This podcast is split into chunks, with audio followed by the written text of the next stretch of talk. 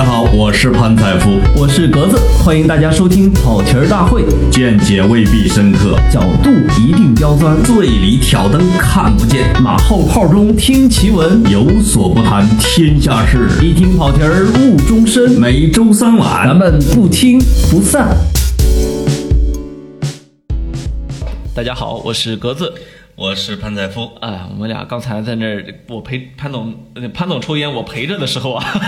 呃，潘总，潘总现在在屋里面，在北京的北京的屋顶下面，他是不能抽烟的，所以我们虚拟了一下人生。那我们我用两根手指做做 卷烟状，我们就在聊聊起来，因为上期节目我说那个可能诺诺奖作家过去一百年的有超过一半呢，我是读过的，潘总呢正在测试，结果测试过程中发现潘总也读过很多，啊，这是。我背外国人名是一个大问题，就是刚才你说的蝇王啊，就是是戈尔丁是吧？对对对，那真背不下来。潘总觉得他没读过戈尔丁，结果我说蝇王你读过吧？哎，他真蝇王读过，蝇王金发男孩跟一帮小猪队的，所以你现在却小猪，互相互相追杀，那是我给小朋友一直推荐的，是把他跟动物庄园、兔子共和国一起。哎，来一块读的，没错。所以，呃，我们可以是呃这期节目作为上一期的一个延续啊，因为诺贝尔文学奖这个话题啊，其实挺有意思，因为它能它能够关涉到的可能不只是今年诺奖颁不颁这个小问题，是还有很多大问题。它其实也是对一百年来啊中国的作家或者世界的作家有一个梳理，因为你哪些是遗珠啊，疏漏掉的遗珠，哪些是选中。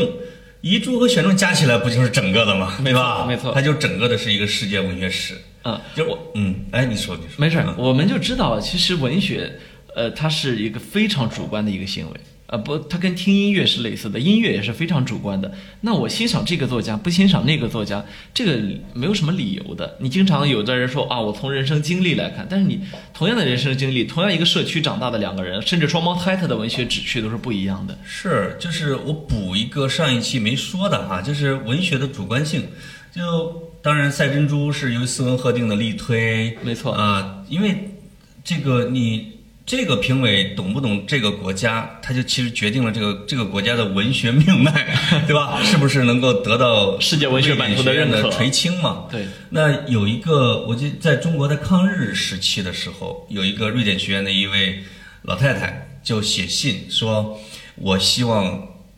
选一个中国的作家，把他作为对这个古老国家的一份礼物。”然后写完之后两个月他就去世了。他们就是推荐当时的像林语堂啊，就是这一类的作家，他其实也是对这个国家的致敬和支持。那这也说明了这个文学的主观性，对吧？我确实有这方面的政治考虑和情怀上的考虑。你说到林语堂，其实林语堂这真真是有有很有可能获奖。我是说，因为他他中英双语写作，他他可以自己翻译，对 对，他是自己最好的翻译家。没错没错。但其实我呃，我觉得文学一方面是一个呃非常主观的行为。比如说我们中国，你你如果那时候选啊，我们选一个中国作家，那中国作家到底应该选谁呢？我我我说中国自己的文学评论家都会打起来，因为你看我们上世纪，我们一方面官方认可了许多的作家，可是后来你看到我们的海外的像什么夏志清先生，他们再去写文学史的时候，重新把张爱玲啊这些人给抬起来，那今天也是我们主流认可的。所以文文学作品摆在那儿了，大家如何评价它，如何去喜欢它、欣赏它，那是另一码事。对，因为文学呢，它不光光是文学性啊，它确实是跟一个。时代跟这个文脉跟当时的气氛结合的非常紧，它是时代的脉搏在跳动嘛？没错。所以对一票一批作家的或者对某个作家的这种评定，往往会随着时代的变化而发生大反转。这个是一件很有意思的事，就是你看一个作家的前后半生的命运和他的文学作品的命运，你就会得到哦。这个国家的这个时代在发生某种变革，或者说在在发生某种倒退或者是前进，这是挺有意思的一个现象。没错，呃，你看最近因为沈从文先生他是去世三十周年嘛，对，各地都在去纪念。对，他是一九八八年五月十号去世的。对啊，所以正好这一两周都在纪念沈从文。对对对，所以沈沈从文先生也也属于其实这里面一个比较，刚才我们说的比较典型的一个代表。他的呃他在文学史上的地位，实际上有一个缓步在爬升的一个一个过程。对他可能他的人生有点像一个 V 字形啊，就是当然他出身很差了，就是小小学也没怎么上，对他就当兵，但是后来就列为精卫作家，那因为他确实以文学成就震惊文坛。没错，那他到五六十年代、五六七十年代吧，实际上就那个 V 字的最低谷，那基本上都不写字了。对，但是到八十年代，就刚才你说的夏志清这些汉学家的力推啊，包括中国的文学研究者的对整个文学史的重新的梳理，那沈从文先生的文学地位，我觉得即使追不上鲁迅先生，也差不太多了。呃，还是有点差距吧。但是，但是沈从文确实是，呃，在从写作来说说算是个奇迹啊。你看他之前专门写一封信去骂一个人，一个在世，我们都知道那个在世的画家、书法家的时候，他其中他总结过自己的人生，他就说，呃，他说我这个人啊，见事儿见人太多了，什么人都接触过，好的也同样接触过。说不然怎么能设想从标点符号学起，不到十年就写了六七十本小说，这是他总结自己的呃作为作家的人生。他对自己是非常自信的，没错，而且具有一种我的作品要传世这样的一种自觉。实际上是，嗯，而且他说，他说我我到我从小学生身份转到国立大学去教写作，教了二十五年不被轰走，而且把多少在大学里学文学、教文学的大作家几几乎全抛到后面去了。说如果你处到我这个地位怎么办？哎，这是这个虽然不太知道他是多大年龄的时候说的哈，七十多岁，七十多岁的时候，七十多岁说的，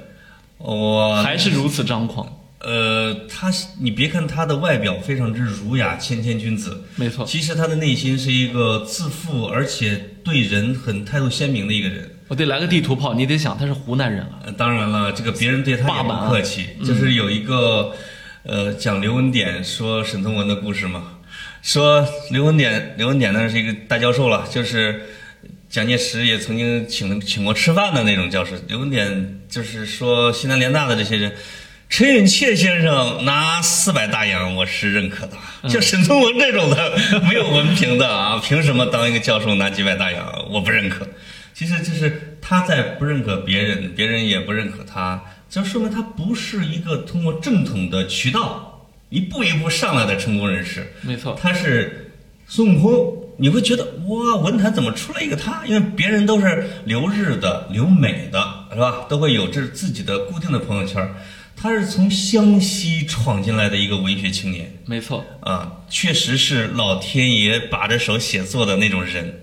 呃，祖师爷赏饭吃。实际上，我们现在看到现代社会分工越来越明确，专业化程度越来越高啊。你想说某一个领域忽然冒出一个不世之才，然后他就在民间练了几十年，忽然特别厉害，这个我几乎不相信了。甚至包括我们前一阵说散打格斗，说说有一个人啊，他就在山里面自己练，忽然出来能挑战 MMA 的冠军，这我不信啊。对，或者说有一个人就在山里面采草药啊，有一天他出来，他可以拯救世人，他医学水平比西比西医什么都高，这我也不信。但是文学还真存在着这个可能性。是。我们经常现在会说到一些工厂妹、什么打工妹、诗人，什么包括余秀华余秀华对啊，范锦素、呃范雨素，范雨素哈对，包括我印象特别深的是，原来半边天曾经采访过一个农村妇女，她就每天在看读书时间，然后这个叫那个张悦去采访他，那个张悦主持人去采访那个大姐，那个农村妇女讲出来的自己的那种文思才情和对这个世界的感悟之敏锐。让我和观众全都震惊了，你就会觉得是有天才在人间的啊！没错，嗯呃，文学是一个非常讲究天赋的一个。但是我们看到沈从文啊，其实他对我来说印象特别深的哈，一个是一本书，就是《编程》，嗯实事求是说，我只读过他的《编程》。嗯嗯嗯，再一个呢是那个是一呃一本学术著作，叫做《中国古代服饰考》。对，呃，这本书呢，我我翻过，但是读不下去，因为这是实际上是非常专业的嗯太太专业了啊、非常专业的门类。是是，也不在我的兴趣范围内。但是你很难想象，这样一个大作家后来几乎啊，几乎以一己之力开创了一个学科。就所以沈从文是一个特别独特的文化现象啊，就是他身上有几个文化现象。当然，第一个就是就是八十年代为他的这种翻案，就是就是把萧红、沈从文啊、张爱玲这几位，就是其实在文学史上就是被蒙尘的这些作家给重新给挖掘出来，给予他们崇高的文学地位，甚至有些已经打乱了当年这个鲁郭毛巴老曹的这种文学次序。但是我们其实可以聊一聊啊，这些人的哪些次序是变动最大的？没错，那就是这是沈从文身上的一个一个现象，就是文学的一个回归吧，实际上文学本身的一个回归。另外一个就是沈从文自己的人生，就是他从被郭沫若一九四八年给骂了一次，就斥反动文艺，直接把他给归为了国民党那一派的反动文人。但实际上呢，沈从文就没有离开大陆去台湾。那他就注定了他后半生的悲剧，这在很多人身上都在发生。有的人，比如会反抗，比如像傅雷，他可能就会跳；像老舍，他就会有一种欲碎的那种感觉啊。当然，也有像顾颉刚啊什么之类的，他会有别的方式。也有人可能会比较幽默的来应对。那沈从文其实他有一种决绝，就是我不写了。那另外一种呢，但是他又不辜负自己的。天赋，天赋是吧？不辜负自己的创造力，他就选择了一个别人不关注的一个门类。让他自己说：“我去研究一下中国古代的服饰，中国古代普通人的日常生活。”其实就像他原来在小说里边写的湘西的普通人一样，他通过考证，把古代的普通人的日常生活和文化生活还予他们个体和尊严，说这是我送给后人的礼物。其实他这看似谦虚的一句话，跟你刚才读的特别张扬的一句话是内心都是张扬和自信的。说我做的这个研究是我送给后人的礼物，前半生文学，后半生文化，那在两个领域，在两半个人生里面，我觉得都做出了非常开创性的贡献。但是是一个很独特的人，没错。呃，但是你知道，现在沈从文对于我们的大众舆论来说，他实际上他最大的影响反而是一句话。叫什么？我走过许多地方的路，行过许多地方的桥，看过许多次数的云，喝过许多种类的酒，却只爱过一个正当最好年龄的人。哎呀妈，这句话像仓央嘉措似的。这句话特别的仓央嘉措，然后非常的流行，尤其在青年男女之中。就是如果把沈从文的话给单拎出来，你会觉得挺鸡汤的。嗯，但是你要放在他整个的小说的氛围里边，你会觉得哇，浑然天成，像块玉一样的。这就是他。对我一个朋友叫时间砍柴，他就是湖南人，他对沈从文的感情就像你对莫言的感情是一样的。一开始不想读，对吧？对他可能就是他就会他他反正到现在，他越来越觉得在湖湘文化的文文化土壤里边，能生长出来一个有独特经历的没怎么上过学的沈从文，是湖湘大地给中国文化的一个巨大的贡献。而且他觉得沈从文这样的一个文化现象，在现代的他的那个地方已经出不来这样的苗子了，绝迹了。对，就是这里边就包括什么呢？就是呃，文化地域的独特性和自我的封闭性。因为你湘西是一个地理上封闭、文化上也封闭，同时有它独特魅力的一个地方。这正是文学的土壤。以后不可能。如果大家都用普通话写作、普通话说。然后上九年制课本学鲁公毛巴老曹，那你这个文学可能你的面目也产生独特性的概率就会小很多。呃，今天我们这个时代还不是说读鲁国毛八老曹的问题，是所有人受的教育都过分现代了，而且是类似的、雷同的。是，就是你现在如果看当年这个沈从文、张爱玲、这个萧红，你会发现有一个现象，这帮人简直是无师自通。没错，是吧？你觉得萧红从这那旮瘩就出来之后，什么从《呼兰河传》怎么着就出来了？她就是有点类似于女神从文，独特的文化土壤，从小特别敏感的心灵啊，来写出，因为她的文字的那个质感也特别像沈从文。你像张爱玲是当然是家学啊，这个家族里，她也跟上学没什么关系，她就是写自己已经逝去的那个大家族的生活。就像白先勇是一样的，写自己的家族，从而背后是一个大时代的一个流逝没错，啊。所以这几位人之所以迅速的被提上来，而且排进了可能前十、前二十啊，那确实是文学本真的价值在起作用。潘总，我觉得你这个老爱给文学排名的习惯不太好，我从小就热爱武器谱，我从小看说唐啊，刚才说的是，哎，我觉得格子给我把把话题给提轻松了啊，嗯，因为我看说堂看这个大隋朝第几条好汉是吧？第一条李元霸，第二条宇文化及宇文成都，第三条裴元庆，第四条什么熊阔海，什么一直什么老八罗成什么，哎，我在文坛也想排座次，我就就这毛病啊，我觉得文坛没得打，嗯呃，无架可打，互相之间打不到一个舞台上去。是吗？呃，但是但是你刚才提到了呃独特的经历，包括十年凯泰提到这个湖湘文化，嗯我也想到，呃，前一阵儿我去去去出版社见编辑，他们跟我说他们在呃类似于抢救性的在那儿请一位老先生继续写着，谁呢？黄永玉，啊，黄永玉也是湘西人，他他在呃收获上连载他的《无仇河的浪荡汉子》，对，啊，呃，有一沓了。但是黄永玉这个老先生呢，他就从在写自己从小的这个经历，经过的那真是一一波澜壮阔的时代史啊，一个个人带出来的时代的这种画卷。但是，他也是这个湘西子弟啊，啊但是呢，呃，黄永玉这个老先生呢，人家天性爱玩儿。对就是爱玩儿。我我过两天我去玩紫砂壶了，我过两天我又去玩这个呃篆刻了。好，不好好写作，对，沈从文是黄永玉的表叔啊，两人是亲戚，只能说这一门儿啊，都是老天爷可能给多给了一些东西。像黄永玉这种也没怎么上学，后来呢就跑到了厦门集美中学，从呃集美小学还是什么中学，从那儿呢为了躲日本，又跑到了泉州下边的安溪，在一个文庙里边待了六年。对，而且一直留级，你会觉得这个人的整个的经历呀、就觉得应该是不成才，哎，但是他就是从版画、插画，后来就成为一代的这个艺术大家。所以他们就是真的是在土壤或者说山缝里面长出来的那些植物。我们现在就是都在温室里面一一起培养啊，大家都长差不多啊。所以在文学的这个土壤里边，这个这个这个领地里边啊，就是有一句话叫“国家不幸世家幸”，就是你比如像杜甫啊，他真的是经历了安史之变的这种离乱，对他的诗风、对他的艺术价值真的一个大提升。还有很多，不论是中国的还是外国的作家，往往是在第一次世界大战、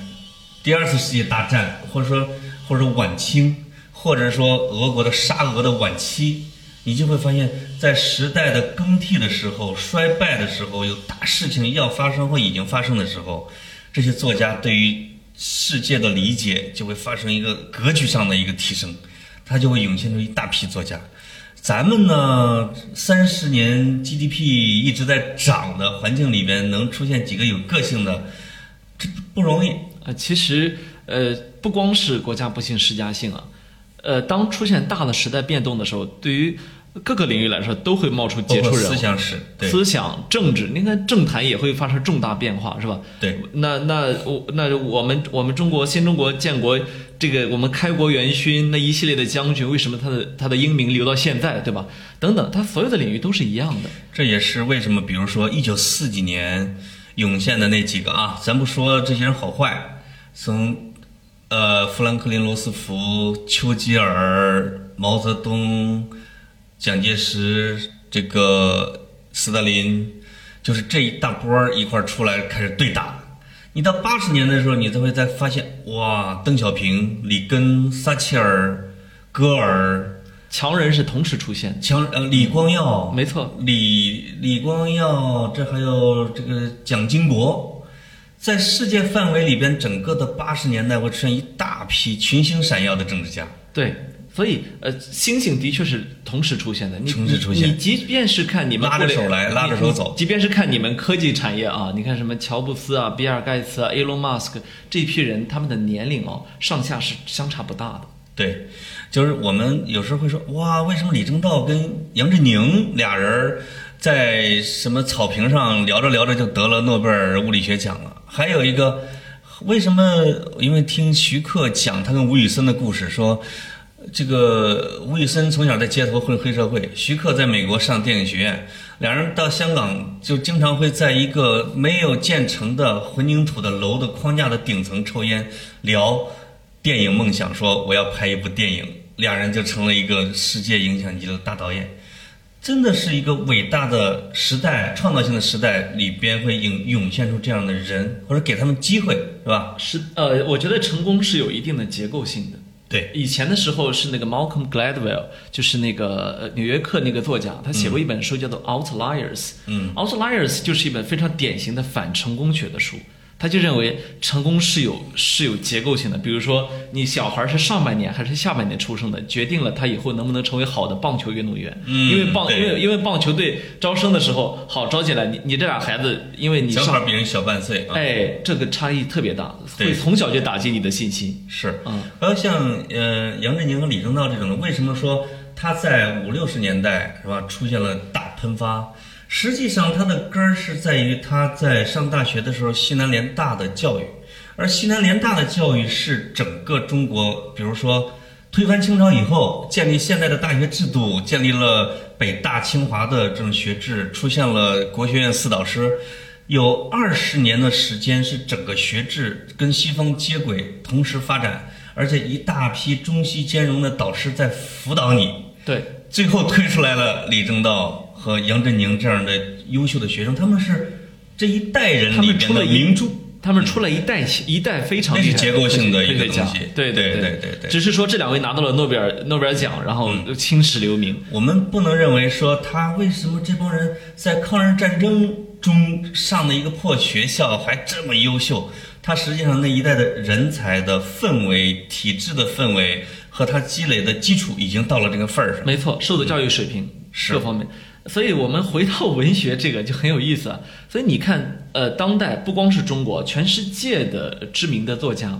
全世界的知名的作家，可能都跟我们我们以小时候读的熟悉的作家是不一样的。我们小时候熟悉的作家，可能是一战、二战，甚至战后反思阶段的作家。那我们我们现在的全世界知名作家，都是在整个世界享受了近七十年的和平与发展这样一个阶段，所以他写出来的东西，他会更加的细，他的话题更细小，对他的波澜更不惊。对，你你你说这些人的天赋更差吗？我觉得完全不是。他还有一种就是，呃，作家都受制于自己的社会环境、经历经历、家国环境，就是就比如说像印象派的那一代，整个的是已经完全没法超越古典派，因为你画法什么已经穷尽，他就只好反着来。那比如说我们和平年代的作家，写家国、写离乱、写什么离骚，都写不过那动荡的一代。那你就只能写微观的我周边的这一代，因为你的经历是普通的，没错，你只能写自己的那一部分最独特的经历嘛。没错。你看人家过去为什么会说奥斯维辛之后写诗是残酷的？因为是真的很残酷，真的会有很多作家写完奥斯维辛然后自杀的。你今天我们想模拟那种心境，写那样的小说，你写完之后你想自杀吗？我觉得并没有，因为你完全是在想象。所以我们看今天我们流行的，我我我说流行文化里面也会有很多类似于战争题材啊，甚至这种争斗题材，但是你总能够在其中体会到一种若隐若现的娱乐感，是，而过去就是没有这个的。所以当然可能跟整个的科技进步也有关系啊，就是文学有可能会随着科技的飞速的发展，它的文学的地位、价值和解释的能力越来越弱。没错，啊，以前在没有以前人们对未知的世界有太多的恐惧和不了解的时候，哲学、思想、宗教、文学这方面都会发展，因为它需要人们来解释世界。没错，但是，当文学家连跟都跟不上整个科技进步的速度的时候，它它的重要性就被甩走了。就是，而且有一个特点是，当科技大发展的时候，文学诗歌要隐藏起来；当科技遇到了大困难的时候，就是人类社会因为科技的发展，突然又爆发了一次大战。哇，人们很苦闷，这科技怎么回事儿？它为什么不能给我们带来福祉，而直接带来了灾难？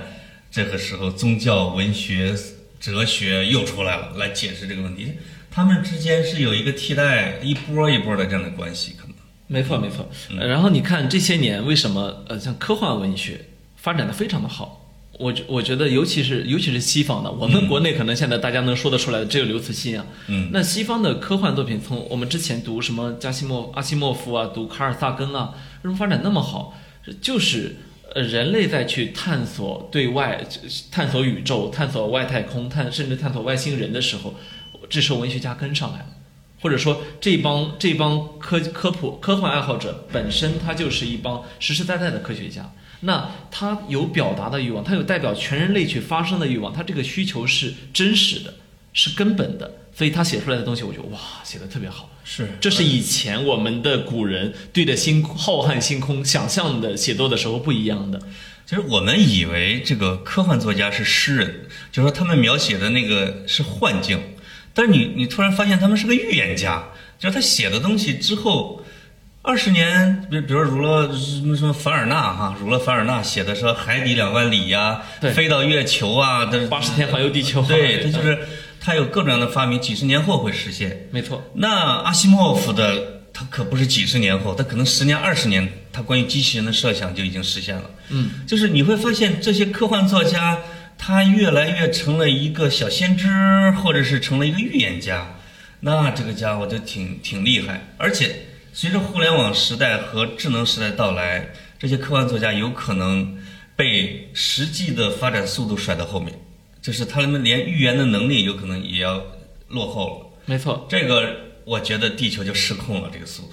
呃，实际上我我非常喜欢卡尔萨根啊，以前的时候有一部电影叫《接触未来》，我觉得大家可以去看一下这部电影。呃，我觉得挺有意思的一部电影，讲的是一个天一个女天文学家和她的父亲之间关于探索外太空的一个。我就不剧透了。那我为什么会很喜欢这些呢？因为我觉得，呃，我们人类在去，我我们是这个宇宙中非常非常孤单的一个物种啊。因为我们到目前为止，我们也没有发现其他的智慧物种。那在我们这个物种冒着很高的风险去探索有没有类似同类，因为人家有可能比我们高得多。我们有可能发出信号之后，人家直接灭了我们。冒着非常高的这个风险去探索外太空的过程中，我觉得这就是我们的诗人。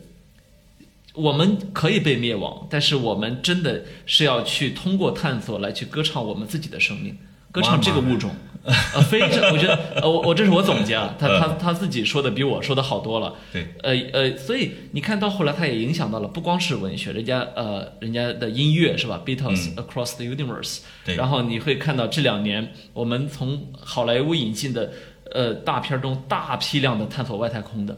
呃，我我觉得这个趋势特别的好。哎，我觉得聊到这儿呢，就是我们经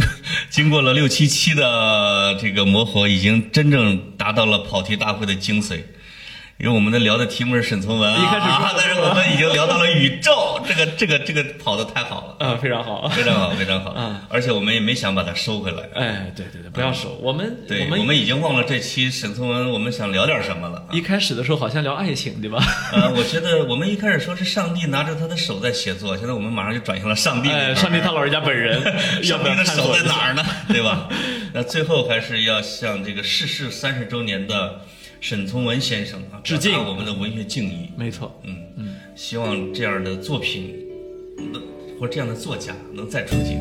我们希望看到更多的翠翠，更多的水里的鸭子。哎呀妈，好的，好的，好，再见，再见，好。